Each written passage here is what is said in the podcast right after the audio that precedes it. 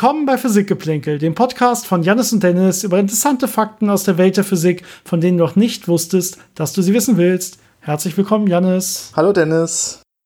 Na, wir haben heute den 8.10. und es ist ja nach der Arbeit, das heißt, wir haben so kurz vor 8. Äh, damit ihr es ein bisschen zeitlich einordnen könnt, denn es ist wichtig, vor ja, knapp zwei Tagen wurden die Physik-Nobelpreise vergeben. Und wie wir das traditionsgemäß machen, berichten wir dann in der nächsten Podcast-Folge darüber. Auch wie dann, äh, wenn die jetzt erst am Sonntag, also in drei Tagen rauskommen wird, immer noch sehr nah am Geschehen. Zusätzlich haben wir noch einen Haufen von euren Fragen über von letzter Woche. Da haben wir über das Licht geredet und all eure Fragen über das Thema Licht beantwortet. Alle anderen Themen haben wir uns noch mal aufgespart. Ähm, und ich hoffe, da die meisten davon können wir dann heute noch durchgehen. Und ich hoffe, die meisten davon sind auch interessant genug, dann äh, für alle Hörer und nicht nur für die jeweiligen Fragesteller. Wir probieren auf jeden Fall das Ganze ja so zu beantworten, dass es interessant für jedermann ist, auf jeden Fall. Aber vielleicht vorweg, ja, wie das immer so ist, für die Nobelpreise die Hälfte vergeben an die theoretische Seite, die andere Hälfte an die experimentelle Seite. In dem Fall geht es wieder um die Kosmologie. Das heißt, die experimentelle Seite ist in dem Fall eine, ja, eine Beobachtung von, von Sternbewegungen. Und im Spezialfall geht es hier um äh, Sagittarius A Stern, das heißt das schwarze Loch im Zentrum unserer Milchstraße. Ich kann mal ganz kurz vorlesen, wofür offiziell dieser Nobelpreis vergeben wurde. Und zwar hat die theoretische Hälfte Roger Penrose bekommen für die Entdeckung, dass die Bildung von schwarzen Löchern eine robuste Vorhersage der allgemeinen Relativitätstheorie ist. Und die andere Hälfte teilen sich, die experimentelle Hälfte teilen sich Reinhard Genzel, ein deutscher Physiker, und Andrea Gees für die Entdeckung eines supermassiven, kompakten Objekts im Zentrum der Milchstraße. Da geht es eben um dieses sehr, sehr schwere schwarze Loch. Ja, und zwar Sagittarius A Stern unser schwarzes Loch im Zentrum der Milchstraße, um das sich alles dreht. Das heißt, unsere Erde mit dem Sonnensystem kreist um dieses schwarze Loch und auch alle Sterne, die man so am Nachthimmel sieht, all das dreht sich um dieses supermassive schwarze Loch, was da im Zentrum der Milchstraße sitzt. Ungefähre Richtung ist äh, Sternbild Sagittarius, deswegen heißt es Sagittarius A Stern. Es hat eine Masse von ungefähr 4 Millionen Sonnenmassen, also ist schon relativ schwer, aber es gibt da draußen im Universum noch viel, viel schwerere supermassive schwarze Löcher. Das heißt, es ist äh, eine handelbare Größe. Der Event Horizon, also der, der Ereignishorizont, ist ungefähr ja, so knapp 30 Millionen äh, Kilometer groß. Das heißt, ähm, wenn man das jetzt im Sonnensystem in die Mitte anstelle der Sonne packen würde, ähm, dann wäre der Merkur ungefähr die doppelte Entfernung vom äh, Event-Horizont entfernt auf einer Umlaufbahn. Das ist ja ganz schön klein. Für vier Millionen Sonnenmassen ist das schon klein, ja. Ja, man, man stellt sich vor, wir haben ein super massenreiches schwarzes Loch im Zentrum der Galaxie, der im Prinzip so als Kern diese ganze Galaxie irgendwie zusammenhält. Und ja, der ist in Wirklichkeit kleiner als die, deutlich kleiner als die Umlaufbahn vom Merkur, vom innersten Planeten. Ähm, das ist schon sehr beeindruckend, wie kompakt schwarze Löcher eigentlich sind. Das heißt, sehr, sehr, sehr schwer, aber nicht sehr groß. Das Interessante bei dieser Größe ist ja, wie man das dann beobachten kann. Und zwar, ähm, wie auch die Nobelpreisträger das gemacht haben über viele, viele Jahre ist, sie haben sich Sternbewegungen angeguckt. Und zwar von Sternen, die sehr nah an diesem schwarzen Loch äh, sich bewegen und um dieses schwarze Loch kreisen. Und weil es eben so kompakt ist, gibt es diesen einen Stern S2, der sich am besten für die Beobachtung eignet und der sehr oft, äh, also schon seit vielen, vielen Jahren beobachtet wurde und sehr genau auch beobachtet wurde. Und der hat eine Umlaufzeit von ungefähr 16 Jahren. Das heißt, man kann wunderbar in der Lebenszeit komplette Umläufe beobachten und muss nicht äh, tausende Jahre warten und kann dann nur so ein ganz kurzes Stück von der Bahn sehen, sondern man kann wirklich äh, den Umlauf sehen und ähm, wie nah er an das schwarze Loch herankommt und wie schnell er sich dann bewegt. Und die Abstände sind ungefähr so 120 astronomische Einheiten, also 120 mal der Abstand zwischen Sonne und Erde. Also schon relativ nah an diesem schwarzen Loch dran. Und äh, die Geschwindigkeiten, die er erreicht, sind bis mehrere Prozent der Lichtgeschwindigkeit. Also man sieht, dass da wirklich ein sehr stark relativistisches Verhalten bei diesem Stern zu beobachten ist. Und das kann man eben nur dadurch erklären, dass da ein äh, kompaktes Objekt ist, was eben diese extrem große Masse von vier Millionen Sonnenmassen hat. Was man mittlerweile auch, also andere Teams äh, gemacht hat, ist zum Beispiel diese Bewegung noch genauer zu studieren und zu schauen, welche relativistischen Effekte man da sieht. Also zum Beispiel die äh, Perihel-Drehung, also die Drehung des Punktes des, äh, ja, des, des nächsten, der, der größten Annäherung von dem Stern an das schwarze Loch. Also man kann da wirklich äh, allgemein relativistische Tests mitmachen mit diesem System aus diesem schwarzen Loch und äh, dem Stern beziehungsweise den Sternen, die da am nächsten drumherum kreisen. Und äh, was eben Reinhard Genzel und Andrea Guess gemacht haben, ist damals mit, den, mit dem Keck-Teleskop auf Hawaii und ähm, dem Very Large Telescope, glaube ich, war das andere, ähm, ja, genau. diesen Stern zu beobachten und dadurch eben Rückschlüsse auf Sagittarius A Stern zu ziehen und damit ja, zu bestätigen, beziehungsweise sehr starke Hinweise darauf zu finden, dass es sich eben in unserer Galaxie im Zentrum um ein supermassives schwarzes Loch handelt und das ja einem auch das, eine gewisse Sicherheit in der Annahme gibt, dass jede Galaxie so ein supermassives schwarzes Loch im Zentrum hat. Mittlerweile wissen wir ja auch, ähm, man kann sowas direkt beobachten in anderen Galaxien, äh, indem man jetzt äh, vernünftig äh, Radioteleskope zusammenschaltet und eine gewisse Art Interferometrie macht, um eben diese hohe Auflösung zu bekommen, um solche schwarzen Löcher auch direkt abbilden zu können, beziehungsweise die, die Gasscheiben drumherum, die leuchten. Das hat man auch mit Sagittarius äh, A Stern schon versucht. Äh, bisher war das ein bisschen schwierig, weil ja, weil es ein sehr dynamisches Objekt ist, weil die Helligkeit sich verändert, aber auch weil natürlich äh, sehr viel Staubwolken davor sind, weil wir ja in der Ebene, also in der gleichen Galaxienebene sind wie dieses schwarze Loch. Das heißt, die ganze Galaxie ist noch dazwischen und das macht die Beobachtung ein bisschen schwieriger, als wenn man jetzt in andere Galaxien schaut. Aber wir haben jetzt sehr, sehr viel Selbstvertrauen darin zu sagen, alle Galaxien haben ein supermassives schwarzes Loch im Zentrum und unser eigenes, das war so der Punkt, wo man es am besten beobachten konnte und äh, zeigen konnte und dafür gab es den Nobelpreis. Es war Ende der 90er, Anfang 2000 äh, wurden diese Beobachtungen dann veröffentlicht und ja, es war ein sehr wichtiger Meilenstein.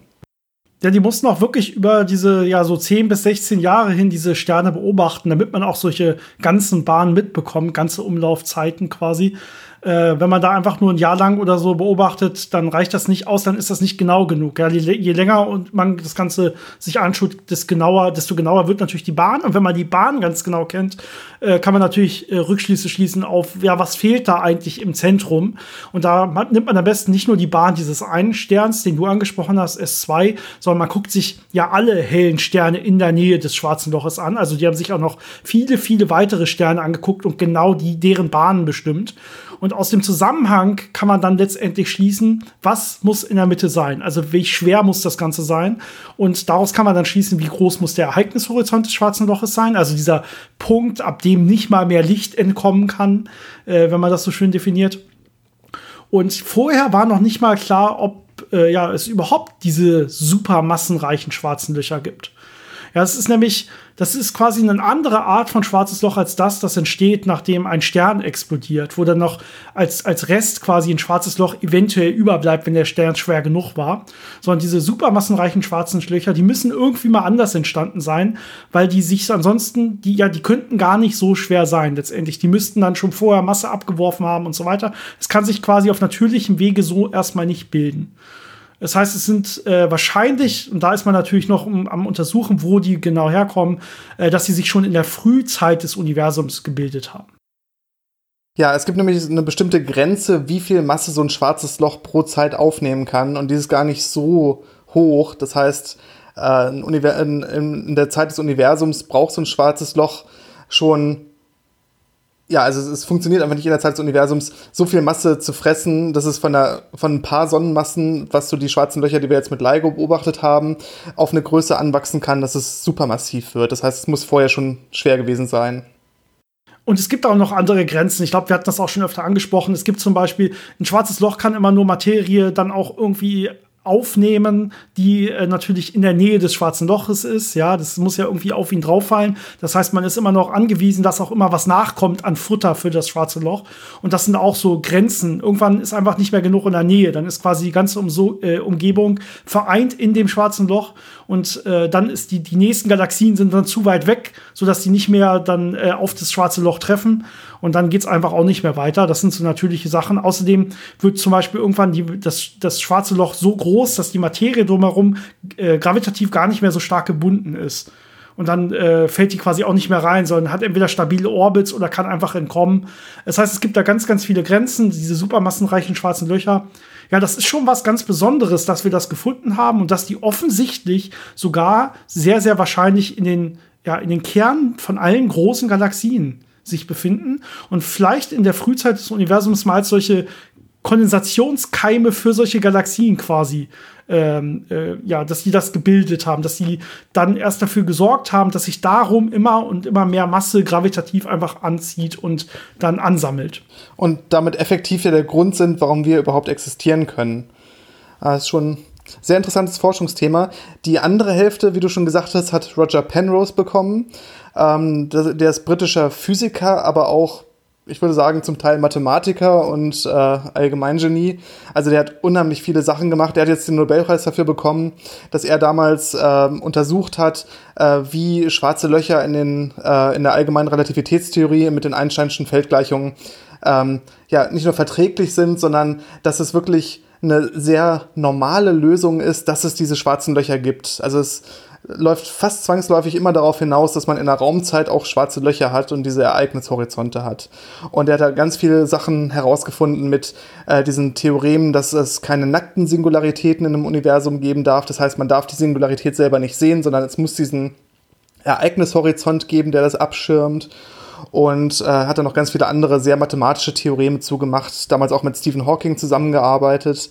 Ähm, die Sachen, die nicht ausgezeichnet wurden, waren, er hat auch äh, relativ früh schon über Spin-Netzwerke nachgedacht, was dann die Grundlage für die äh, Quantenschleifengravitation war. Ähm, er hat sehr viele Sachen, was mit quantenmechanischen äh, Sachen zu tun hat und mit, mit auch sehr viel Interpretation von Quantenmechanik und Bewusstsein, hat er sehr viele Überlegungen gehabt. Er hat in der Mathematik Sachen mit äh, Quasikristallen entwickelt, also äh, sehr komplexe äh, mathematische Gebilde auch äh, erzeugt und unheimlich vielfältige Sachen gemacht. Ähm, eine sehr häufig in der Physik anzutreffende äh, Idee von ihm sind die sogenannten Penrose-Diagramme. Das ist eine schöne Art, wie man äh, ja als Erweiterung von Minkowski-Diagrammen äh, Raumzeiten darstellen kann, zeichnerisch. Und das aber ein bisschen flexibler und wo man mehr Informationen unterbringen kann, eben auch so Ereignishorizonte und äh, Singularitäten. Ähm, also es ist ein sehr hilfreiches Instrument für Physiker. Ich glaube, wenn du Penrose-Diagramme ansprichst, musst du es ein bisschen, bisschen detaillierter erklären. Ich glaube, mit den Begriffen können sonst keiner was anfangen. Ich kann es vielleicht mal ganz einfach versuchen. Ähm, weil genau, es geht ja bei Penrose-Diagrammen genau um sowas wie das, wofür ausgezeichnet wurde, nämlich die Beschreibung von schwarzen Löchern und von Lösungen für schwarze Löcher von der allgemeinen Relativitätstheorie. Und zwar ist es so, dass man normalerweise in der speziellen Relativitätstheorie zur Veranschaulichung von ja, von Bahnen, von Körpern. Ja, also zum Beispiel, wenn ich irgendwie beschreibe, wie irgendein Orbit aussieht oder wenn ich irgendwie das Zwillingsparadoxon oder so beschreiben will in der speziellen Relativitätstheorie, dann male ich das meistens im sogenannten in einem sogenannten Minkowski-Diagramm. Das heißt, ich habe so eine meine Raumzeit, das heißt, ich habe irgendwie meinen Raum in eine Richtung auf einer Achse und meine Zeit auf einer anderen Achse wenn man die Einheiten gleich haben will, kann man da auch Lichtgeschwindigkeit mal Zeit hinschreiben. Das ist dann wieder eine Strecke. Das ist eine, so eine mathematische Feinheit. Und dann kann ich da Wege aufschreiben. Also wie lang läuft einer durch die Zeit, wie lange läuft einer durch den Raum quasi. Da sieht man auch direkt solche Sachen wie Zeitdilatation. Also wie ist eigentlich die Geschwindigkeit dann durch die Zeit und im Raum. Das sind dann jeweils wieder die Ableitungen der Bahn, wie man das auch so normal kennt. Ich kann das natürlich nicht in einer dreidimensionalen Raumzeit machen. Dann hätte ich ja insgesamt vier Dimensionen mit der Zeit. Und das kann sich keiner auf dem Blatt Papier Papier aufmalen. Deswegen sind diese Minkowski-Diagramme haben immer nur eine Raumachse und eine Zeitachse. Dann habe ich das Ganze wieder zweidimensional, so schön auf dem Blatt Papier. Und dann sieht man so schön die Linien, die quasi 45 Grad so weggehen in dem Koordinatensystem. Das sind die bewegen sich genau mit Lichtgeschwindigkeit. Das heißt, alles, was quasi in so einem Vorwärtskegel ist, äh, das kann ich noch erreichen, wenn ich einfach mit einer Geschwindigkeit bewege, die kleiner ist als die Lichtgeschwindigkeit. Und alles, was weiter außerhalb dieses Kegels liegen würde, dieses Lichtkegels, wie das Ganze auch genannt wird, das kann ich nicht erreichen, weil ich mich ja nicht mit Überlichtgeschwindigkeit bewegen kann. Und da kann man dann kausale Zusammenhänge zum Beispiel rausfinden. Also wenn ich jetzt in diesem Raumzeitdiagramm zwei Ereignisse habe und ähm, die sind aber so weit voneinander entfernt, dass ich, selbst wenn ich mich mit Lichtgeschwindigkeit bewege, nicht mehr von dem Stattfinden des ersten Ereignisses rechtzeitig zum Stattfinden des zweiten, äh, zweiten Ereignisses kommen werde. kommen könnte, dann können die kausal nichts miteinander zu tun haben. Also kann man auch dann in der Quantenmechanik sogar, also es geht sogar so weit runter, dass ich sage, selbst da kann ich dann solche kausalen Zusammenhänge und äh, Kausalketten und so definieren. Äh, sind die jetzt überhaupt möglich oder kann ich die komplett ausschließen, weil die nicht möglich sind? Und ja, diese ganze Idee, wie ich diese, diese Raumzeit darstellen kann, die klappt nicht mehr so richtig in der allgemeinen Relativitätstheorie. Weil da ist mein Raum jetzt nicht mehr so schön flach wie im Minkowski-Raum. Ja, da habe ich, hab ich diesen perfekten, man sagt flachen Raum, er ist natürlich dreidimensional, aber er ist nicht verbogen, wie es dann in der allgemeinen Relativitätstheorie durch große Massen passiert. Große Massen krümmen ja quasi den Raum, die Raumzeit. Und dann hat man kein Minkowski-Diagramm mehr, da muss man das erweitern. Und äh, wenn man das dann erweitert, dann wird das mehr, dann wird das ein bisschen komplexer. Und das ist dann genau das, nämlich dann Penrose-Diagramm. In Erweiterung des Minkowski-Diagramms, mit dem ich dann zum Beispiel auch sehr massenreiche Objekte darstellen kann, wie schwarze Löcher, was nicht möglich ist, wenn ich das Ganze nur in der speziellen Relativitätstheorie mache, sondern da muss ich eben auch zur, zu dieser gekrümmten Raumzeit gehen. Und da könnte man dann sich das erste Mal auch wirklich Natürlich ist da harte Mathematik letztendlich hinter und man versucht die dadurch nur ein bisschen zu veranschaulichen. Durch sowas kann man dann sich angucken, wie sieht das aus mit diesen extrem äh, massenreichen schwarzen Löchern, mit Singularitäten äh, und äh, ja, welche Masse kann überhaupt so ein schwarzes Loch jemals sehen? Das heißt, wie viel Masse kann maximal so ein schwarzes Loch anziehen und all solche Sachen kann man sich mit solchen Diagrammen ausrechnen oder anschauen. Äh, also das ist wirklich ja ein wichtiges, essentielles Tool ähm, diese Penrose-Diagramme in der allgemeinen Relativitätstheorie. Ja, auf jeden Fall sehr verdienter Nobelpreis diesmal wieder. Und äh, immer schön zu sehen, dass auch so das, ja, so das erweiterte eigene Forschungsfeld doch ein bisschen Aufmerksamkeit bekommt und da so ein bisschen äh, gewürdigt wird. Schwarze Löcher sind halt wirklich interessant. Ähm, genau, vielleicht, wir haben, glaube ich, zwei Fragen zu schwarzen Löchern bekommen. Vielleicht können wir die jetzt direkt einfach mal beantworten. Äh, das würde nämlich jetzt gerade thematisch noch sehr gut passen, bevor wir noch andere Sachen machen. Oder willst du noch mehr über den Nobelpreis erzählen? Aber die, die Fragen wurden uns geschickt, bevor der Nobelpreis bekannt gegeben wurde, ne? Das ist das richtig. Zufall oder Zeitreisen? ähm, genau, darum geht es in der Tat gleich. Sehr gut, dass du es ansprichst. Aber äh, in Wirklichkeit kriegen wir, glaube ich, jede Woche Fragen über schwarze Löcher. ja. Und äh, eine davon, oder ja, teilweise sogar beide haben wir in Wirklichkeit auch schon mehrmals irgendwie beantwortet. Aber da die immer wieder gestellt werden, werden wir sie auch noch mal in Ruhe beantworten. Ein bisschen anders formuliert. Ähm, weil wir können nicht davon ausgehen, dass jeder immer alle ja, Podcasts hört und dann noch sogar alle Fragen äh, sich anhört und unsere Antworten dazu und das sich merkt. Dementsprechend einfach mal die erste Frage kam von Andreas über E-Mail. Apropos E-Mail, wenn ihr uns Fragen senden wollt, die wir hier beantworten, dann schreibt uns doch über physikgeplänkel.gmail.com. Physikgeplänkel zusammengeschrieben, Geplänkel mit AE. Äh, fra fragt uns, ja, irgendwelche Fragen, die euch in den Sinn kommen über Physik, wo ihr schon immer meine Antwort irgendwie hören wolltet oder wo ihr euch nicht sicher seid, aber natürlich am liebsten auch über irgendwelche alten Podcast-Folgen von uns äh, oder natürlich über die aktuellste Podcast-Folge von uns, äh, wo wir nochmal auf Details eingehen können oder Sachen nochmal erklären können, die ja, nicht ganz verstanden wurden oder so. Oder vielleicht auch, wenn wir Fehler gemacht haben, dann geben wir äh, gerne noch mal zu, dass wir da einen Fehler gemacht haben. Kommt natürlich auch immer mal wieder vor. Gut, erste Frage, Andreas, über E-Mail oder per E-Mail über schwarze Löcher. Und zwar fragt er, äh, würde man als externer Beobachter tatsächlich sehen, dass Materie immer langsamer in ein schwarzes Loch fällt äh, und kommt die Materie irgendwann im schwarzen Loch an oder fehlt die für immer und wird dabei nur immer langsamer und langsamer? Wie können wir denn eigentlich die Verschmelzung zweier schwarzer Löcher messen, was wir zum Beispiel mit Gravitationswellen gemacht haben, wenn die Verschmelzung selbst immer langsamer werden würde? Das heißt, was er hier anspricht, um das ganz einmal äh, kurz vorwegzunehmen, ähm, ist so eine gravitative Zeitdilatation, die man normalerweise hat. Ja, dass Sachen, die äh, immer näher an den Ereignishorizont kommen, normalerweise immer langsamer und langsamer und langsamer werden für außenstehende Beobachter. Und wenn man in einer falschen Metrik rechnet, und da ist jetzt die Antwort schon ein bisschen mit drin, dann ist es so, dass es in der Tat nie richtig ankommt, sondern es dauert unendlich lange und man nennt das dann, dass es so, so eingefroren ist auf dem Ereignishorizont, aber nie den Ereignishorizont überqueren kann. Ja, aber zum Glück äh, weiß man, dass das äh, eher ein mathematisches Artefakt ist als wirklich physikalische Realität. Das heißt, wenn man dann in die richtige Metrik wechselt, äh, die das wirklich physikalisch beschreibt, wie das da vor Ort stattfindet, sieht man, dass Materie in endlicher Zeit über den Ereignishorizont gehen wird. Das heißt, es passiert den Ereignishorizont und ist weg und wird auch nie wieder rauskommen. Ähm, und das gleiche gilt auch für schwarze Löcher, die sich umkreisen. Die umkreisen sich wirklich so, dass sie in endlicher Zeit mit den Ereignishorizonten zusammenstoßen und damit dann zu einem schwarzen Loch verschmelzen. Also auch da äh, gibt es, wenn man das ähm, richtig durchrechnet, kein Problem. Das ist eher so ein bisschen äh, die Frage, wie man das versucht, äh, ja, so ein bisschen einfacher zu erklären und dann kommt das manchmal so ein bisschen äh, dieses Problem, dass man solche Vereinfachungen macht und dann wirkt das halt so, als ob da die Zeit auf dem Ereignishorizont äh, stehen bleiben würde. Aber wenn man das äh, wirklich äh, vernünftig mathematisch betrachtet, sieht man, das ist nicht der Fall. Ja, dazu äh, wurden wir auch per Instagram von Olli angeschrieben. Vielen Dank dafür. Und zwar hat er ein YouTube-Video vom äh, Andreas Müller gesehen. Äh, bekannter Physikerkollege, der viele YouTube-Videos unter anderem mit Harald, Lesch zusammen macht aus München. Und der hat ein Video gedreht, das hieß Sturz ins schwarze Loch Faktencheck.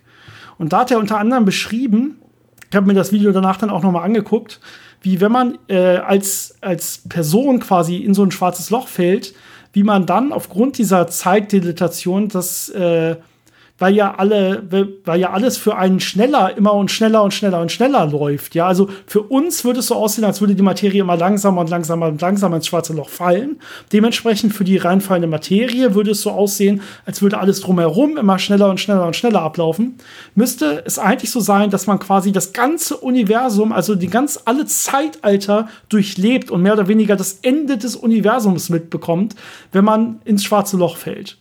Ja, und äh, oder zumindest eine sehr, sehr lange Zeit. Also ist jetzt die Frage, ne, wie sehe ich da wirklich Unendlichkeiten? Das sind natürlich auch dann nur Artefakte, aber zumindest müsste ja für einen hineinfallenden Beobachter äh, aufgrund der Zeitverschiebung alles andere schneller und schneller und schneller ablaufen. Und das ist in der Tat so, ja. Aber du hast ja gerade gesagt, dass diese Unendlichkeiten, die gibt es in Wirklichkeit nicht, wenn man in die richtigen Metriken wechselt und so weiter.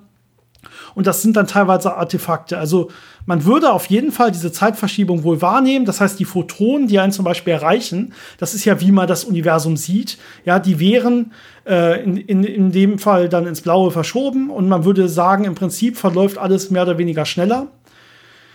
Äh, allerdings, ja, dass wirklich, dass man wirklich bis ins Unendliche immer das ganze Universum noch sieht und so weiter, das wäre nicht so. Man fällt in der Tat in endlicher Zeit über den Ereignishorizont, wenn ich eben nicht nur in der reinen, ich sag mal, einfachen Schwarzschild-Metrik rechne, sondern wenn ich das Ganze ein bisschen komplexer mir anschaue, mathematisch, dann klappt das auf jeden Fall. Und wir können das ja nicht nur mathematisch sagen, da mögen ja immer noch hier und da Verständnisprobleme sein. Ja, wir sind ja noch nicht so lange dabei, schwarze Löcher zu untersuchen. Gab ja gerade erst den Nobelpreis dafür. ähm, sondern wir haben es ja auch beobachtet. Ja, wir sehen zum Beispiel bei der Vereinigung der schwarzen Löcher, wo wir die Gravitationswellen gemessen haben, da sehen wir, wie sie sich immer näher kommen und sobald sie dann aufeinandertreffen, vereinen sie sich zu einem großen schwarzen Loch und danach ist wieder alles still und man hört nichts mehr quasi. Und ja, dementsprechend egal was die Mathematik da eventuell je nach Koordinatenwahl und so für Unendlichkeiten rausspuckt, wir haben mittlerweile auch gemessen, dass das nicht auftritt. Es geht in endlicher Zeit und dementsprechend würde man zwar sehen, dass das andere sich verschnellert, aber irgendwann wäre man dann auch drüber und sobald man drüber ist, ja, dann äh, ist man eh quasi abgeschirmt. Es kann zwar, es treffen zwar immer noch Photonen von außen rein, aber das bringt einem ja dann auch eh nichts mehr, weil man auch nicht mehr nach außen kommunizieren kann. Man hat auch schon bei supermassiven schwarzen Löchern gesehen, wie die Gaswolken wirklich einsaugen und die verschwinden. Also auch da hat man gesehen, Materie verschwindet wirklich im schwarzen Loch. Ein schönes Beispiel äh, mit dieser, ja, dieser Art Zeitreise, die man da natürlich machen kann, äh, gibt es im Film Interstellar, wo das so ein bisschen dargestellt wurde, wo die eben mit einem Raumschiff auf einen Planeten fliegen, der nah an einem riesigen schwarzen Loch kreist. Und da ist dann die Geschichte, dass wenn da ein paar Minuten auf diesem Planeten vergehen, äh, weit entfernt auf der Erde schon viele, viele Jahre vergehen. Und wenn man dann zurückkommt, hat man da nur ein paar Minuten verbracht, aber auf der Erde ist es plötzlich 50 Jahre später. Also da hat man schon dieses, diesen Effekt, dass wenn man in die Nähe einer großen Masse kommt und dann wieder zurückkommt, dass man quasi in der Zukunft angekommen ist. Und das sind auch richtige Berechnungen, ja, das wäre wirklich so. Ich sage nur, das Problem hat man dann, wenn man über diese Unendlichkeit nachdenkt. Also sehe ich das Ende des Universums, sehe ich bis unendlich lange Zeiten und so, das nicht. Aber hat man diese Effekte? Ja, die hat man auf jeden Fall, diese Zeitdilatationseffekte. Aber auf jeden Fall eine gute, spannende Frage und immer wieder, ja, äh, spannend darüber zu reden, weil man sich auch nicht hundertprozentig sicher ist, ob man immer alles dann vernünftig und richtig erzählt. Ähm, ja, das waren die Fragen, die uns zu schwarzen Löchern erreicht haben, soweit ich weiß, diese beiden. Wollen wir noch ein bisschen was über schwarze Löcher oder den Nobelpreis erzählen oder hast du Lust, dass wir schon auf die weiteren Fragen wechseln? Ich glaube, das Wichtigste zum Nobelpreis haben wir erzählt. Also ich glaube, wir können jetzt die anderen Fragen noch angehen. Sehr schön. Dann hoffe ich, äh, unsere Hörer haben auch Lust dazu. Es sei denn natürlich, ihr habt noch Fragen zum Nobelpreis, dann könnt ihr uns die natürlich schicken und dann gehen wir das nächste Mal noch drauf ein. Also wenn ihr noch mehr Details wissen dann wollt. Dann machen wir eine Zeitreise und erzählen die genau jetzt. Ah, es kamen keine ah. Fragen mehr an. Schade. oh, verdammt, jetzt kriegen wir auf jeden Fall was, nur damit wir dann, damit, damit wir falsch was reagiert auch nicht so haben. Schlimm ist. Genau. Okay, ich fange vielleicht mal an mit einer Ah, Moment, ich habe hier ein paar Fragen stehen, die eine wilde Reihenfolge haben. Das hätte ich mir besser vorbereiten können. Okay, mit was fange ich an? Was ist am ältesten? Es gibt ja auch keine ähm, eine richtige Reihenfolge, also das kann man schon so ein bisschen improvisieren. Ich dachte, dass ich sie vielleicht äh, schaffe, thematisch irgendwie zu ordnen, aber ich glaube, das schaffe ich jetzt auf die Schnelle nicht. Das heißt, ein bisschen springen müssen wir jetzt wohl. Ich fange mal einfach an mit äh, der E-Mail von äh, Hubert. Also vielen Dank auch dafür. Und zwar hat er insgesamt zwei Fragen gestellt. Ich würde sagen, Janis, wir versuchen nur relativ knapp auf die Fragen einzugehen, einfach weil es so viele sind, dass ansonsten das Ganze ausufern würde. Oder wir wieder welche mit in die nächste Folge nehmen müssen und irgendwann, es kommen ja auch welche nach. Also solange, sobald wir da, solange wir dabei bleiben wollen, dass wir immer alle Zuhörerfragen irgendwie beantworten, sollten wir sie nicht so lange beantworten. Wenn wir vielleicht irgendwann, weil es zu viele werden, was wir super geil finden würden, ja, wenn wir irgendwann dahin kommen, dass es so viele sind, dass wir sie eh nicht mehr alle beantworten können, dann würden wir einfach vielleicht das Ganze so ein bisschen gruppieren in die häufigst gefragten und in die spannendsten und dann immer so ein paar raussuchen, die uns besonders gut gefallen und dann nur noch die beantworten. Momentan können wir euch aber sagen, wir wollen wirklich noch alles beantworten. Deswegen zur ersten Frage. Äh, Hubert schreibt, es gibt ja die Aussage von Archimedes, dass man die Welt aus den Angeln heben könnte, hätte man einen festen Punkt im Weltall. Meine Frage dazu, ist das theoretisch wirklich möglich und woran würde es wohl scheitern? Ich denke, der feste Punkt wäre ja ziemlich problematisch, nachdem der das Gewicht der Erde aushalten müsste. Oder ist es nur die Länge des Hebels, die, die nicht realisierbar ist? Ja, es ist ein bisschen problematisch an der Stelle, wirklich festzulegen, was man damit meint, die Welt aus den Angeln zu heben oder die Erde hochzuheben. Ja, das stimmt. Also man könnte sich Keine natürlich überlegen. Wohl definierte Frage. Genau, man könnte sich ja natürlich überlegen, äh, die Erde irgendwie zu bewegen. Das schaffe ich auch, indem ich hochspringe und wieder auf der Erde lande. Dann wird die sich natürlich ein bisschen bewegen, weil äh, Newtons drittes Axiom gilt und wenn ich mich von der Erde wegstoße, stoße ich auch die Erde von mir weg. Das ist aber natürlich extrem klein und hat ja keinen messbaren Effekt. Ähm, was man sich natürlich auch überlegen kann, ist, dass man sagt, ich versuche die Erde im Gravitationsfeld der Sonne auf eine leicht andere Bahn anzuheben.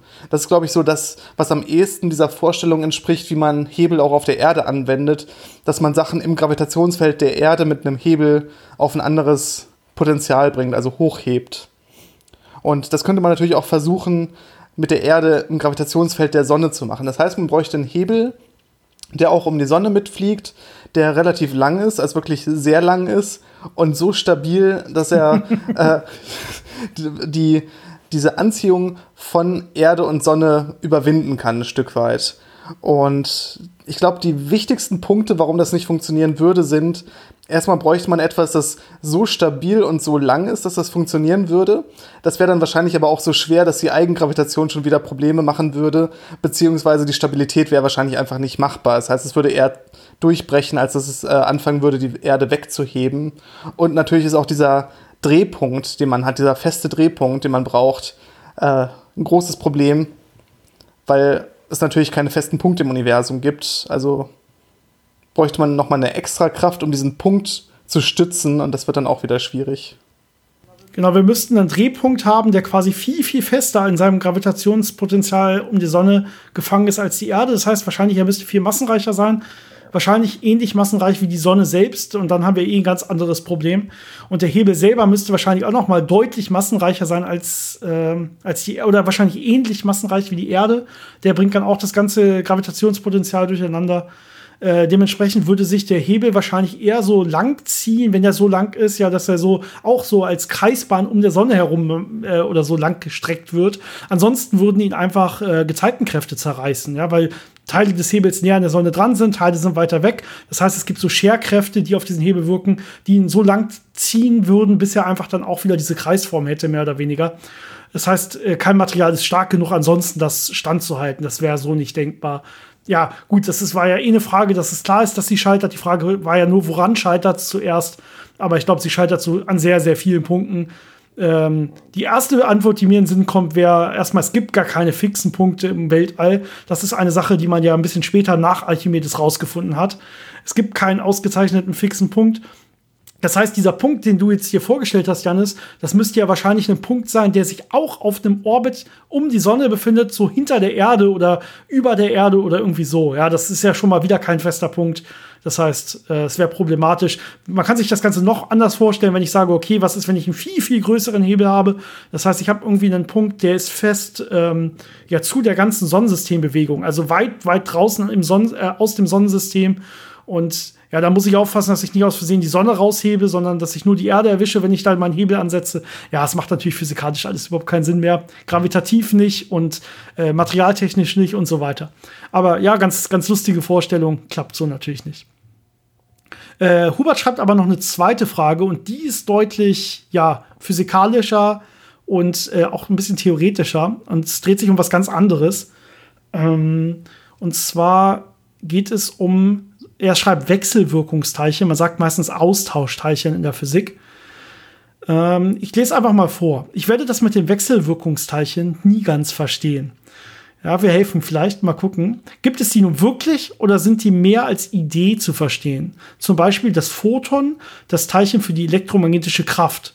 Das heißt, immer wenn magnetische oder elektromagnetische Kräfte wirken, fliegt ein Photon hin oder her? Fragezeichen. Auch bei einem Dauermagneten ist es dann so, dass dauerhafter Photonen ausgetauscht werden. Ähm, gut, der schreibt das noch ein bisschen weiter, aber im Prinzip kann ich schon mal sagen, das ist auf jeden Fall die Frage. Also, wie ist das eigentlich mit den Austauschteilchen? Und vielleicht kann ich hier schon mal vorwegnehmen, ähm, da wir noch keine eigene Folge darüber haben. Wir haben schon öfter darüber geredet, ja, aber wir haben noch keine eigene Folge, die sich wirklich damit mal beschäftigt. Deswegen auch die Frage von Hubert äh, ist es so, dass wir diese Folge auf jeden Fall noch auf unserer Liste haben und jetzt auch nicht zu viel darüber äh, ja, reden wollen.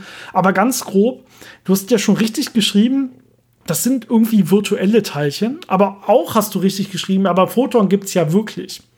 Und man muss hier in der Tat unterscheiden zwischen virtuellen Austauschteilchen und zwischen reellen, Austausch, äh, reellen Teilchen.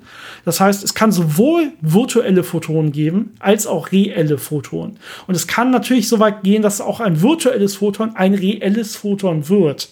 Ja, also es ist hier ein bisschen komplexer, das Ganze, deswegen ist es ja auch schwer zu verstehen. Aber es ist in der Tat so, wenn ich so einen Dauermagneten habe, dann äh, und irgendwas befindet sich in diesem Feld, das heißt, es wirkt jetzt dauerhaft eine Kraft zum Beispiel, dann werden da dauerhaft diese virtuellen Teilchen ausgetauscht. Das heißt, es wird auf jeden Fall da eine Kraft übertragen. Und diese Kraftübertragung, wenn ich ganz genau messen kann oder hingucken kann, die findet quasi auch ja in so diskreten kleinen Paketen statt. Mehr oder weniger. Virtuelle Teilchen heißt aber, dass ich erstmal diese, ja, diese einzelnen Teilchen, die kann ich nicht einzeln wirklich messen sondern das ist quasi, es, man muss sich das wieder so ein bisschen vorstellen, wie gesagt, in der Physik mal Teilchen, mal Welle. Ja, das heißt, das Ganze ist auch so eine Art Feldeffekt. Ähm, es ist ein bisschen komplizierter. Was man allerdings sehen kann, ist, wenn man sich das Ganze anguckt, ja, diese, diese, diese Austauschprozesse finden in diesen kleinen, diskreten Einheiten statt, die quasi einem Teilchen entsprechen, auch wenn ich das Teilchen selber nicht messen kann. Und man kann Experiment, äh, Experimente machen, finden, indem ich nachher diese, ja, diese Energie quasi nutze, um dann daraus ein reelles Teilchen zu machen. Also indem ich sage, ich habe zwar da ein virtuelles Photon, aber mit der und der, mit dem und dem Aufbau kann ich daraus aus diesem virtuellen Photon dann hin und wieder zum Beispiel mal ein reelles Photon erzeugen. Und das kann ich dann nachher auch wirklich messen. Das ist dann ein andere, eine andere Art von Teilchen. Dieses, diese virtuellen Teilchen ist erstmal nur ein mathematisches Konzept. Äh, das sagt, diese, diese Wechselwirkung dazwischen findet statt, wie als würden da Teilchen ausgetauscht werden. Ja, ich glaube, das kann man so stehen lassen. Ähm, es ist übrigens wirklich nicht schlimm, wenn man die Sachen nicht so ganz intuitiv versteht, weil es auch wirklich komplex ist. Ich weiß auch nicht, ob ich das hundertprozentig richtig verstehe. Also, wenn mir da jetzt wahrscheinlich ein Physiker zuhört, dessen Spezialgebiet das Ganze ist, was es meins überhaupt nicht ist und nie war, ja, dann äh, wird er wahrscheinlich da auch zehn Fehler drin finden. Aber ich probiere das so grob wiederzugeben, dass man sich das überhaupt ein bisschen vorstellen kann. Und was ist überhaupt dieser Unterschied zwischen virtuellen Teilchen und zwischen reellen Teilchen, die dann auch wirklich messbar sind? Ja, ich glaube, das hast du ganz gut hinbekommen. Okay, danke schön. ähm, dann gehen wir einfach mal weiter. Also vielen Dank, Hubert. Ich gehe mal, ähm, und zwar gehe ich mal äh, zu einer anderen E-Mail, die uns erreicht hat von Arvid. Arvid, vielen Dank dafür. Und ja, ich würde das mal in zwei Teile auch aufteilen, auch wenn er schreibt, das sind drei Fragen. Und da wir gerade bei Universum und Lichtgeschwindigkeit und schwarzen Löchern waren, mache ich mal die, die, letzte Frage zuerst. Und zwar geht es so ein bisschen um Unendlichkeiten. Ich lese mal vor. Wie seht ihr das? Existieren alternative Konfigurationen von euch selbst irgendwo im Universum? Millionenfach, Zillionenfach oder in unbegrenzter Anzahl? Oder genaue Kopien von uns allen, der Erde, dem Sonnensystem etc.? Nicht, dass, ich, dass es wichtig wäre, wie könnten die alternativen Konfigurationen äh, weder begegnen noch mit ihnen kommunizieren. Aber mich peinigt die Frage schon etwas. Sind wir mehrfach vorhanden, wenn das Universum doch unendlich groß ist? Ja, Unendlichkeiten sind natürlich immer ein bisschen schwer zu begreifen. Also was man erstmal vielleicht äh, als einfachste Antwort nehmen kann, ist, das Universum, wie wir es sehen, ist ja endlich groß. Also dieses beobachtbare Universum, das ist ja wirklich endlich groß und da kann man davon ausgehen, dass da wir schon einzigartig sind, also jedenfalls in genau der Form, wie wir hier gerade sind. Weil die Wahrscheinlichkeit, dass das Gleiche nochmal entstehen würde, ist ziemlich klein. Wenn man jetzt aber davon ausgeht, dass unser beobachtbares Universum wirklich nur ein kleiner Teil von einem unendlich großen Universum ist, dann würde es natürlich schon irgendwo in den Unendlichkeiten auch alle Möglichkeiten äh, wahrscheinlich realisiert geben. Aber das ist natürlich dann schon eher eine philosophische Frage als wirklich eine physikalische Frage, weil wir eben über unser, unser Universum hinaus nicht wirklich äh, Aussagen machen können oder es einfach auch nicht beobachten können. Es hat in der Tat mal jemand ausgerechnet, ein Physiker, was allerdings sehr umstritten ist in der Physikergemeinschaft, weil, wie du eben gesagt hast, das eine sehr philosophische Frage ist. Es ist eigentlich nur dann Physik, wenn man es auch irgendwie experimentell überprüfen kann, was hier völlig unmöglich ist, weil es ja außerhalb unseres beobachtbaren Universums liegt. Äh, aber es wäre so ungefähr sowas wie, ja, alle 10 hoch 10 hoch 24 äh, Lichtjahre waren es, glaube ich. Ich habe es gerade nicht mehr offen, das war so aus dem Kopf. Ähm, müsste sich unsere Erde exakt so, wie sie ist, wiederholen. Also wenn ich jetzt einfach nach Wahrscheinlichkeiten gehe, wie viele Teilchen müssen sich in welchen Konfigurationen anordnen und so weiter. Und ich sage jetzt, das Universum muss gar nicht unendlich groß sein. Es reicht, wenn es deutlich größer ist als diese 10 hoch 10 hoch 24 Lichtjahre. Ja, dann müsste es so sein, dass sich in der Tat das Ganze wiederholt. Zumindest, wenn man jetzt von so einer Gleichverteilung von diesen Konfigurationen und sowas ausgeht. Und ja, das ist natürlich alles reine, reine, reine Spekulation. Ich meine, es kommt extrem auch auf die Randbedingungen an und so weiter und sind die Naturkonstanten zum Beispiel überall dieselben? Oder ist es so, dass auch in einem unendlich großen Universum unendlich viele verschiedene Versionen von Naturkonstanten vorkommen und so weiter? Das sind Randbedingungen, die weiß man ja gar nicht. Ja, wir sehen nur unseren kleinen Ausschnitt hier aus dem Uni beobachtbaren Universum. Da ist, sind diese zum Beispiel konstant. Ähm, Dementsprechend kann man das nicht ganz genau sagen. Also es kann sein, dass es äh, ja, dass es äh, auch nur in unserem beobachtbaren Universum quasi überhaupt Leben bilden kann, Sterne bilden kann und so weiter. Und äh, dass es mehr oder weniger auch unendlich viele andere Universenteile gibt, wo dann andere ja, Teilchen vorliegen, andere Naturkonstanten. Und dann ist natürlich die Wahrscheinlichkeit, dass sich irgendwas wiederholt, äh, immer noch ja, wenn das Ganze unendlich groß ist, groß ist, größer Null. Das heißt, dann würde es ja wahrscheinlich irgendwie vorkommen. Aber das muss echt nicht so sein. Das ist alles Spekulation.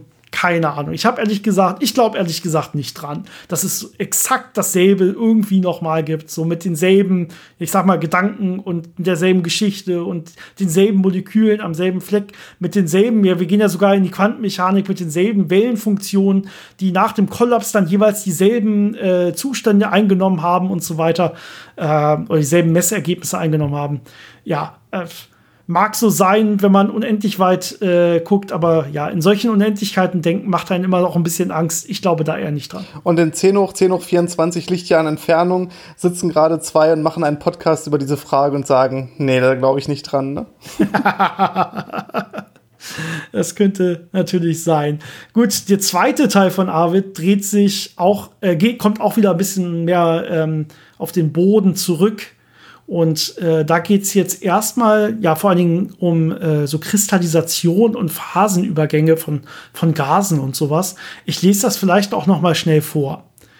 Also, äh, Arvid schreibt, Wasser gefriert bei 0 Grad Celsius.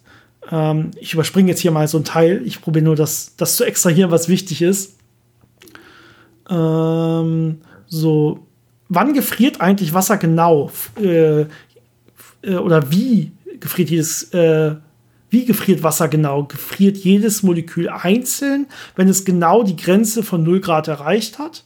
Oder ist das eher klumpenweise, gruppenweise? Oder ist es so, dass ein Teil bei 0 Grad, ein Teil bei minus 1 Grad, ein Teil bei minus 3 Grad, äh, dass es so eine, so eine Art Verteilungskurve ist, gefriert? Wie sieht das überhaupt genau aus, wenn Wasser gefriert? Und hier muss man jetzt in der Tat mal gucken, wie ist denn das überhaupt? Weil du redest ja von Temperaturen. Und Temperaturen sind ja eh nur ja, statistische Mittelwerte, die für ganz große Ensembles von Teilchen definiert sind. Das heißt, ich kann so genau eh nicht sagen, welche Temperatur jetzt ein Teilchen hat. Ja, das heißt, Temperatur kann man ja sich auch als eine Art kinetische Energie von Teilchen vorstellen. Und da kann ich schon sagen, okay, ein Teilchen hat die und die kinetische Energie. Ja, das geht. Aber da habe ich nicht genau diesen, diesen schönen Übergang von einer Phase zur anderen, sondern da gucke ich mir jetzt wirklich diese großen Gebilde an. Und da ist es jetzt äh, in Wirklichkeit so, ja, du schreibst es so ein bisschen, du hast ja von Klumpen geschrieben oder Gruppen, die gefrieren. Und genau da müssen wir hin. Es geht hier nämlich um Kristallisationskeime. Ja, so ein Kristall besteht ja auch nicht nur aus einem Teilchen, sondern aus sehr, sehr vielen Teilchen, die sehr regelmäßig angeordnet sind. Und diese Kristallisationskeime sind da wirklich entscheidend für. Denn was man sagt, wenn man sagt, die Temperatur bei 0 Grad ist die, wo das Wasser gefriert, ist ja einfach nur, dass man sagt, in dieser Energie, in diesem Energiezustand bei 0 Grad ist der Kristall das energetisch günstigere Gebilde. Das heißt, wenn das Wasser es kann, würde es lieber als Kristall vorliegen als als Flüssigkeit, weil das energetisch günstiger ist bei diesem Energielevel. Aber das heißt nicht, dass wenn man diese Temperatur erreicht hat, das Wasser sich auch automatisch als Kristall anordnet. Das heißt, es muss erstmal ähm, ja in diesen Zustand kommen, dass die Wassermoleküle nah genug zusammen sind und so orientiert sind, dass sie anfangen, Kristall zu bilden. Und da muss man nachhelfen. Und typischerweise hat man das, wenn man diese sogenannten, wie du gesagt hast, Kristallisationskeime hat, also Verunreinigungen oder Störungen, die entweder in Teilchenform vorliegen oder in Dichteschwankungen, sodass sich zufällig äh, anfangen, so kleine Kristalle auszubilden. Und sobald man Kristall hat, tendieren andere Wassermoleküle dazu, sich dann auch an diesen Kristall anzulagern, relativ einfach, und dann gefriert das so durch. Das kann man ja auch äh, experimentell zu Hause machen, wenn man eine Wasserflasche, die sehr reines und stilles Wasser hat, in den Kühl ins Gefrierfach legt und es ganz ruhig da liegen lässt, dann schafft man das teilweise bei minus 10, minus 15 Grad, dieses Wasser halt trotzdem nicht gefroren zu haben, weil es eben keinen Kristallisationskeim gab und es ganz ruhig da lag. Das heißt, es ist wirklich einfach nur runtergekühlt, aber hat es nicht geschafft, diesen Phasenübergang zu machen. Und wenn man das dann einmal schüttelt oder dagegen haut, dann äh, führt man diese Dichteschwankungen ein, die dann diese Kristallisation hervorrufen, dann gefriert es plötzlich durch. Das gleiche hat man ja auch in der Atmosphäre, wo Wasser auch sehr unterkühlt vorliegen kann. Aber erst wenn zum Beispiel ein Flugzeug da durchfliegt und, die, und diese Wassermoleküle ja, stört und durchwirbelt, äh, fängt es an zu äh, kristallisieren. Oder auch wenn es als Wasserdampf vorliegt, äh, flüssig zu werden und Tröpfchen zu bilden und dann eben diese Kondensstreifen hervorruft. Das heißt, diese Kristallisationskeime, also diese Störung, ist entscheidend dafür, dass diese neue Struktur sich ausbilden kann. Genau, und zwar bei allen Phasenübergängen, die man so kennt. Ja, also nicht nur, wenn ich vom Flüssigen ins Feste will, du hast ja gerade schon gesagt, okay, auch Kondensation, also von gasförmig ins Flüssige, und es trifft für alle zu. Es ist im Prinzip so, wie du gesagt hast, ja, also es kann sich vorher nicht so richtig entscheiden. Es will zwar als Kristall vorliegen, weil es energetisch günstiger wäre, ja, aber welches Molekül fängt jetzt hier an, einen Kristall zu bilden? Ja, und diesen Anfang, den muss man irgendwie vorgeben. Solange das nicht passiert, will zwar jedes gerne, aber es kann nicht, weil es nicht weiß, wo es anfangen soll. Und sobald es dann anfängt irgendwo, können sich alle dann richtig schön brav da anordnen und dann die, zum Beispiel Wasser durchgefrieren oder so ein Kristall kann zu wachsen beginnen und so weiter. Das ist bei jedem Phasenübergang so. Der zweite Teil der Frage, der hat jetzt auch was mit Kristallen zu tun. Und zwar hat er gehört oder gelesen, dass äh, ja verschiedene Kristallformen auch verschiedene Eigenschaften besitzen. Also teilweise bei demselben Stoff, bei denselben Molekülen oder Atomen, wenn die sich anders anordnen in einem Kristall, kann äh, der, ja, der Stoff, der dabei rauskommt, andere Eigenschaften haben. Das ist auf jeden Fall richtig. Äh, und die große Frage dahinter von ihm ist jetzt, wie sieht denn das ähm, bei Medikamenten aus? Kann es da nicht passieren, dass die, wenn ich die irgendwie presse als Tablette oder so, dass die aus Versehen vielleicht oder vielleicht auch, wenn man das vorher aktiv macht, dass man die irgendwie in eine kristalline Struktur bringt? Und dass sie deswegen vielleicht ganz anders wirken, als man das ja bei einem Pulver oder so vorher getestet hat, sodass da vielleicht irgendwelche sogar unerwünschten Nebenwirkungen oder so bei rauskommen. Und ich vielleicht ganz kurz, ja, der, der, der Kristall wird ja nicht so, wie er ist, ja, vom Körper aufgenommen und verarbeitet, sondern ja, auch wenn man einen Kristall letztendlich schlucken würde, wäre es schon so, dass das Ganze natürlich erstmal gelöst wird im Körper. Ja, das heißt, jegliche ja, zusätzliche äh, Eigenschaft, die jetzt hier vielleicht durch einen Kristall entstehen könnte, ja, wird auf jeden Fall dann zerstört, wenn der Kristall sich löst. Ja, also das Ziel bei Medikamenten ist ja typischerweise, dass sie sich auflösen und dann eben die einzelnen äh, Bestandteile, die kleinsten Moleküle davon, äh, da hinkommen, wo sie hin sollen und ihre Arbeit verrichten. Das Einzige, was jetzt unterschiedlich sein könnte, wenn ein Kristall entstünde, wäre, dass sie sich nicht lösen können. Das heißt, dass nicht genug Energie vom Körper bereitgestellt wird, diesen Kristall zu lösen und dann würde das Medikament einfach nicht wirken, sondern einfach wieder ausgeschieden werden. Aber man weiß ja schon relativ gut, wie viel Druck man äh, aufwenden müsste, um sowas zum Kristallisieren zu bringen. Und typischerweise sind Drücke, um Kristalle herzustellen, gerade aus den Pulvern, doch relativ hoch. Und da kommt man bei normalen Arzneimittelverarbeitungen, denke ich, nicht hin. Also da achtet man schon drauf, dass sie die Konsistenz haben, die man haben möchte und auch hinterher die Löslichkeit haben, die man haben möchte. Ich sehe noch drei Fragen, glaube ich. Ähm, die nächste finde ich richtig, richtig spannend. Äh, und da haben wir uns sogar vor dem Podcast, Janus und ich, äh, wir haben uns kurz Gedanken darüber gemacht, beziehungsweise probiert das Ganze mal aus, auszurechnen. Und zwar die Frage äh, hat uns auf Facebook erreicht. Also auch darüber kann man uns natürlich eine Nachricht schreiben. Facebook oder Instagram, jeweils, ich glaube, Physik-Geplänke. Und äh, Martin schreibt, vielen Dank dafür. Äh, das Universum kühlt sich seit dem Urknall nach und nach ab. Irgendwann wird die Hintergrundstrahlung ja mal 300 Kelvin erreicht haben. Durch den Wärmeaustausch müsste es doch eine gewisse Zeitspanne geben, gegeben haben, wo auf allen Planeten angenehme Temperaturen herrschten. Die Frage ist jetzt, ja, haben da quasi überhaupt schon Planeten existiert? Ja, oder haben da überhaupt schon Sterne existiert? Und gab es da überhaupt schon genügend Metalle und sowas? Oder überhaupt schon Sauerstoff? Also gab es einen Zeitpunkt im Universum, wo das Universum genau so war, dass Wasser da flüssig war und dass deswegen vielleicht zum Beispiel Leben schon stattgefunden haben kann, irgendwann mal in dieser ja, Abkühlphase des Universums, bevor wir die jetzige Phase erreicht haben, wo die Hintergrundstrahlung quasi so kalt ist, dass sie keinen mehr interessiert. Das ist eine sehr, sehr schöne Frage. Und das ist so eine typische Frage, wo man natürlich zwei Wege gehen kann. Man kann sich überlegen, wie berechne ich das und das dann versuchen zu berechnen, was wir auch gemacht haben. Das ist gar nicht so trivial, aber man kommt da schon irgendwo hin. Oder man kann einfach googeln und das Paper dazu finden und es direkt nachlesen, weil natürlich auch schon mal jemand anders diese Idee hatte und sich da was äh, zu gedacht hat. Es ist aber immer schön, wenn man dann sieht, dass das, was man sich selber überlegt hat und berechnet hat, auch das ist, was äh, andere Physiker dann schon gefunden haben und dass das nicht ganz äh, unsinnig war, was man gemacht hat.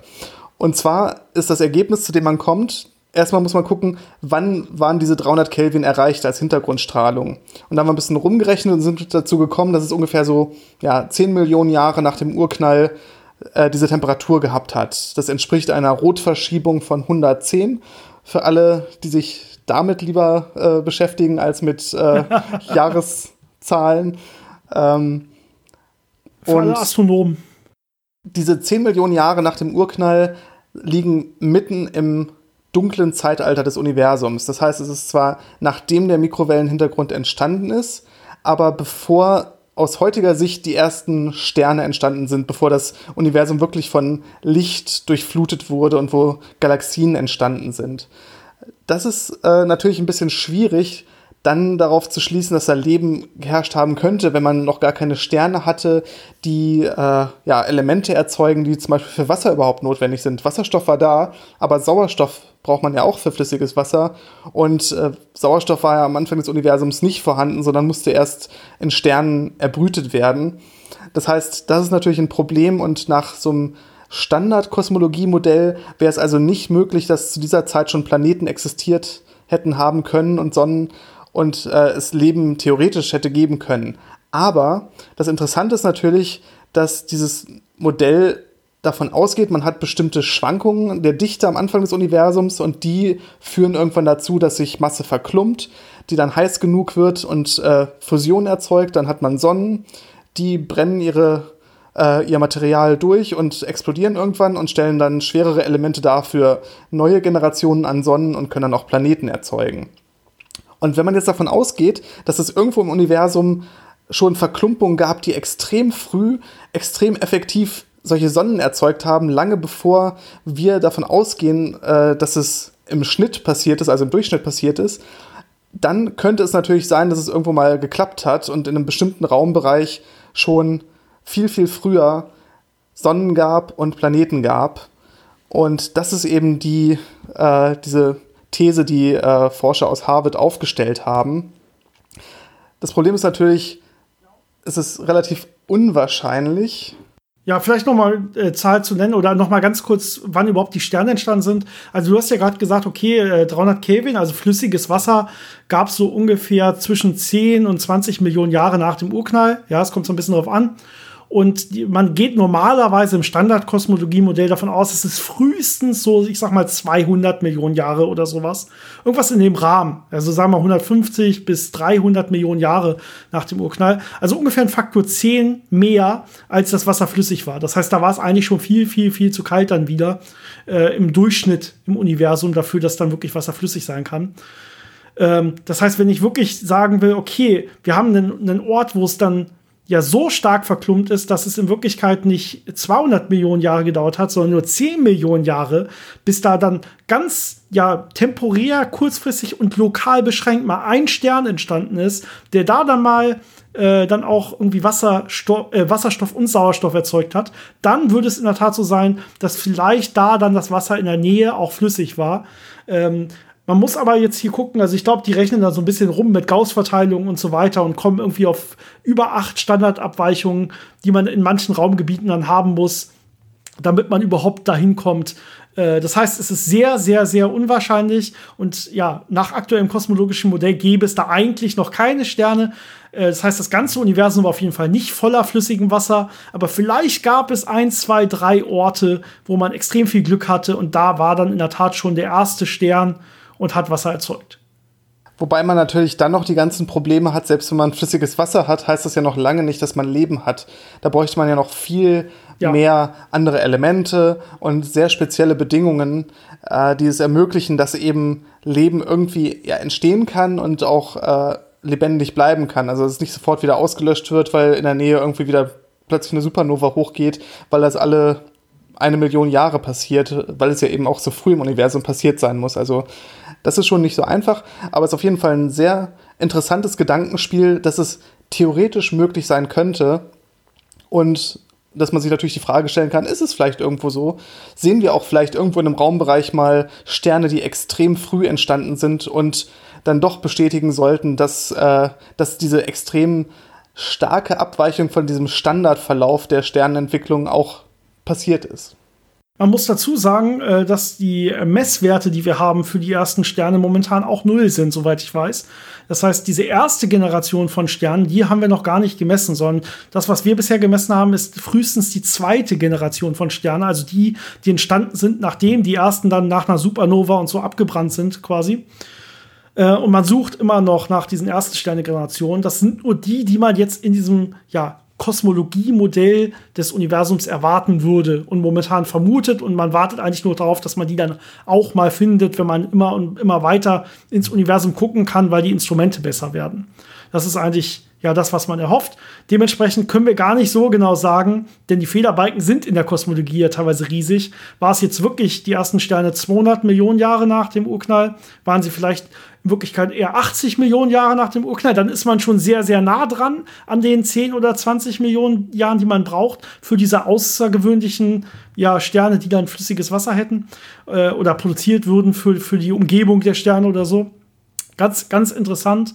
Äh, also das, das muss man noch mal klären. Es sieht wohl so aus, als wäre es im Mittel auf jeden Fall nicht so, dass das ganze Universum voll davon wäre, aber vielleicht, vielleicht gab es sowas. Ähm, Gehe ich mal weiter und zwar schreibt Martin noch eine Anschlussfrage, beziehungsweise eine zweite Frage, die hat nichts mit der ersten zu tun.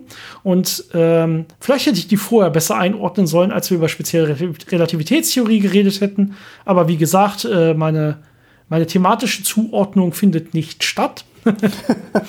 also, die zweite Frage von Martin war, äh, für sich unterschiedlich schnell bewegende Galaxien vergeht die Zeit un unterschiedlich schnell. Beeinflusst das auch chemische Reaktionen?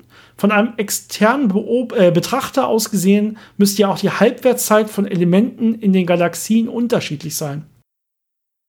Ja, das ist so eine Geschichte wieder mit, äh, wie vergeht Zeit wirklich und wie vergeht Zeit für Beobachter, die sich relativ dazu bewegen.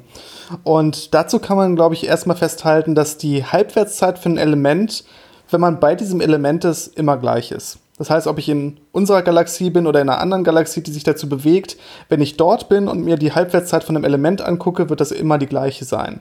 Aber natürlich ist es so, wenn ich dann rüber gucke mit dem Teleskop in die andere Galaxie und mir da die Halbwertszeit angucke, dann wird die natürlich leicht unterschiedlich sein aufgrund eben der Zeitdilatation, aufgrund der relativen Bewegung.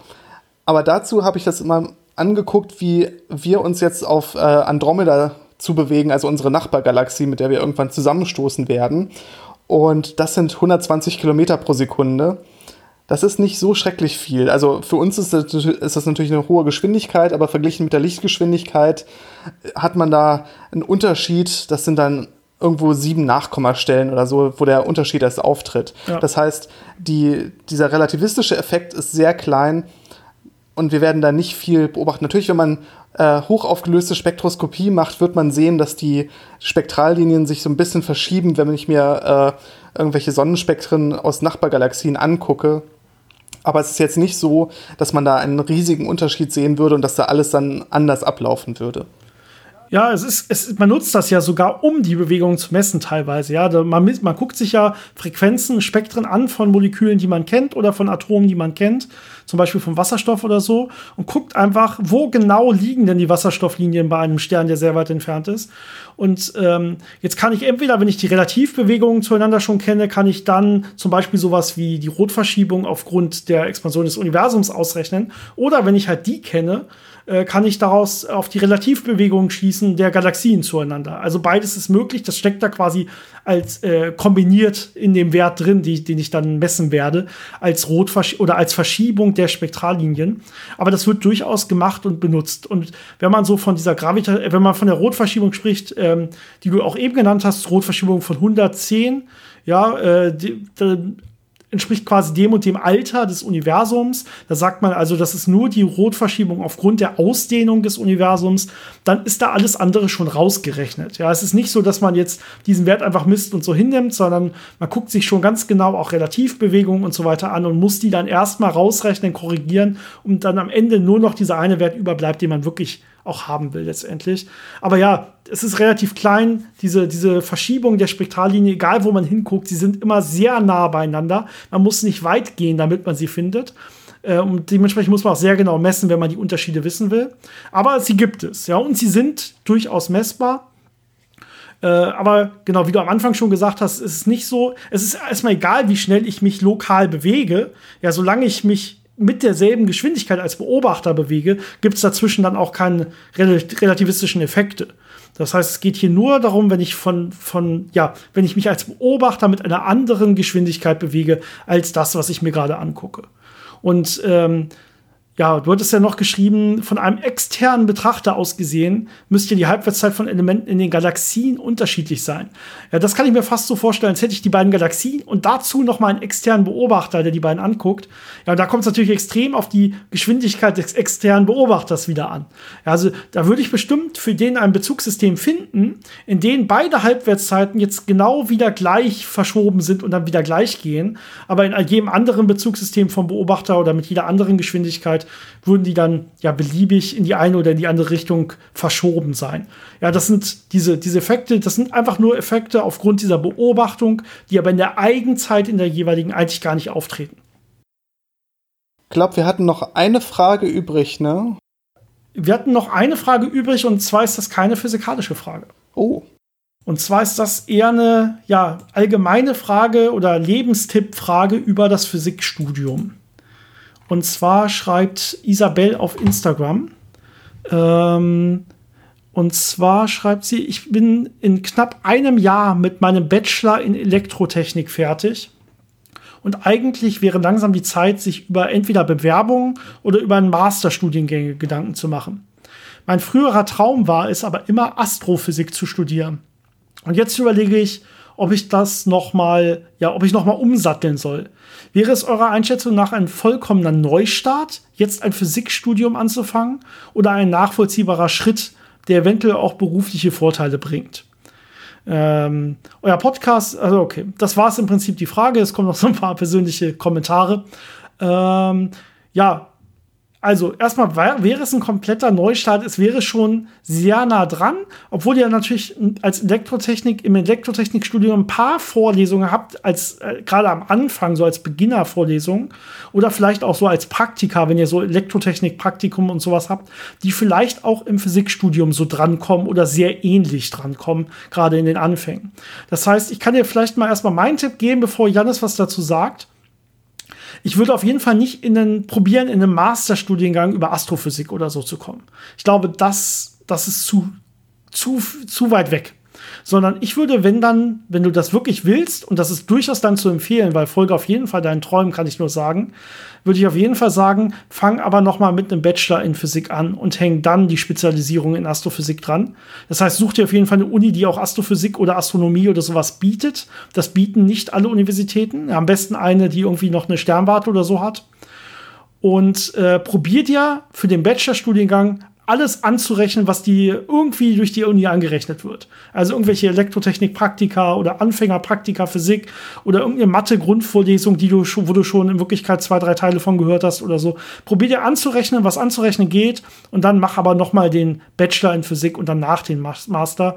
Das wäre, ja, ich würde sagen, meine, meine Empfehlung, wenn du das wirklich machen willst und das dein Traum ist. Ich finde, es hängt ganz stark davon ab, was man hinterher machen möchte oder in welchem Bereich der Physik man wirklich rein möchte. Wenn man zum Beispiel wirklich theoretische Astrophysik machen möchte, also wirklich ähm, mit mathematischen äh, Modellen arbeiten möchte und, und wirklich die Physik im Detail verstehen möchte, dann muss man auf jeden Fall Physik studieren nochmal, also auch vom Bachelor, weil da e-, extrem viele Grundlagen gelegt werden, die dafür notwendig äh, sind und auch viele mathematische Sachen, die noch äh, doch sehr von dem, was man vielleicht im Elektrotechnikstudium an Mathe macht, weggehen. Ähm, es gibt natürlich aber auch andere Bereiche, wenn man eher so, ja, angewandte Astrophysik macht, gerade so Radioastronomie, da ist es, glaube ich, extrem vorteilhaft, wenn man einen Elektrotechnik-Background hat, ähm, weil für einen normalen Physiker ist das eher Voodoo, wenn da Leute anfangen, mit irgendwelchen Gigahertz-Elektroniken zu arbeiten und irgendwelchen Antennen und es ist sehr komplex und wenn man da schon ein Gefühl für hat und einen Background hat, kann man da, glaube ich, sehr gut einsteigen. Ähm, natürlich ist es dann immer noch empfehlenswert, äh, Physikvorlesungen aus dem Bachelor äh, zu hören, um das irgendwie, äh, diese Grundlagen zu bekommen.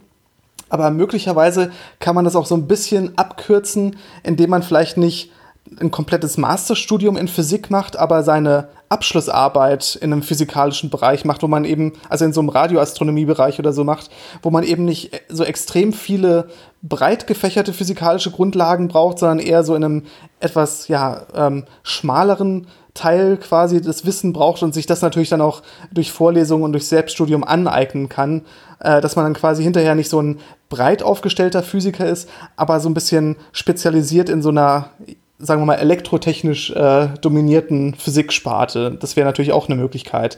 Und das ist, glaube ich, dann die grundlegende Frage, was möchte man am Ende damit machen und äh, wie breit möchte man das Wissen haben und wie möchte man damit umgehen hinterher.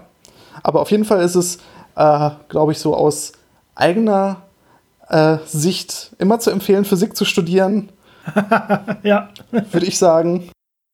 Aber es ist natürlich, man muss sich natürlich auch bewusst sein, dass es äh, schon einiges von einem verlangt.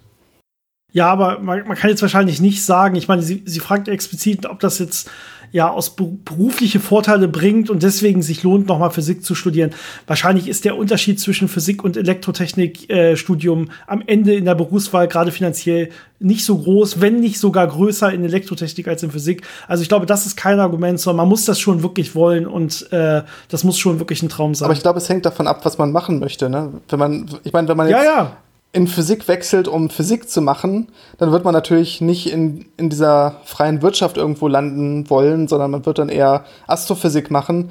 Das ist natürlich dann eher für einen selbst, weil man da nicht das große Geld verdient, verglichen mit, wenn man mit Elektrotechnik als, äh, ja, als Elektrotechnikingenieur oder irgendwas in der Richtung in der freien Wirtschaft anfängt, da verdient man natürlich mehr. Das heißt, wenn das Hauptziel ist, äh, eher ja, beruflich finanziell erfolgreich zu sein, sollte man eher Elektrotechnik machen oder Physik, aber dann auch mit Blick auf die freie Wirtschaft. Wenn man aber eher diesen Traum hat, wirklich Physik zu machen, das Universum kennenzulernen und äh, da Fortschritte zu machen, dann ist natürlich äh, Physik der richtige Weg.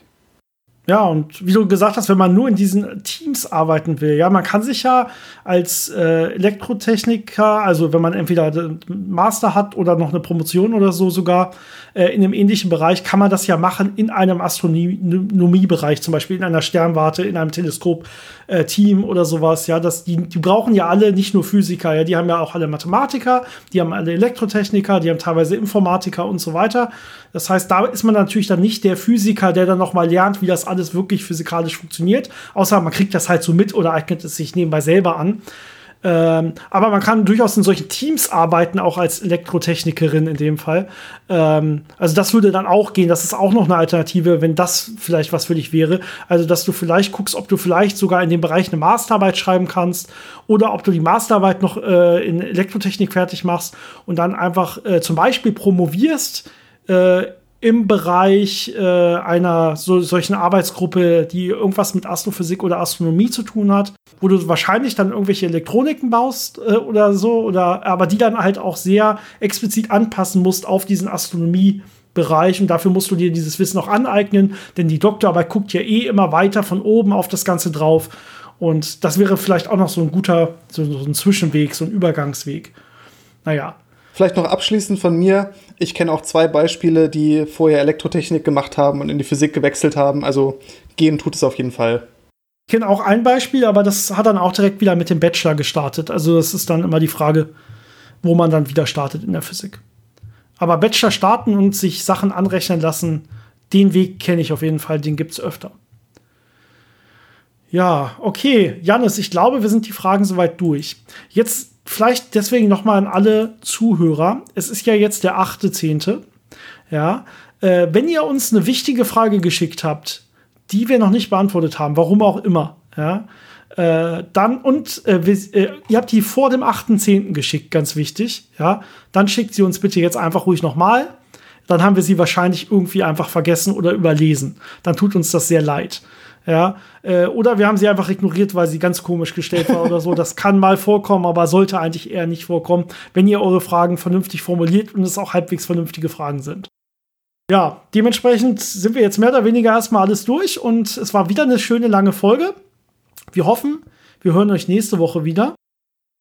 Da werden wir dann ein paar weniger Fragen zu besprechen haben, außer ihr bombardiert uns jetzt mit ganz, ganz vielen neuen Fragen. Und es geht dann wieder hauptsächlich um das nächstwöchige Thema, was aber noch nicht feststeht, soweit ich weiß. Ich habe doch keine Ahnung. Sehr gut. Also bis nächste Woche alle. Habt eine schöne Zeit. Bis dahin. Ciao. Bis dann.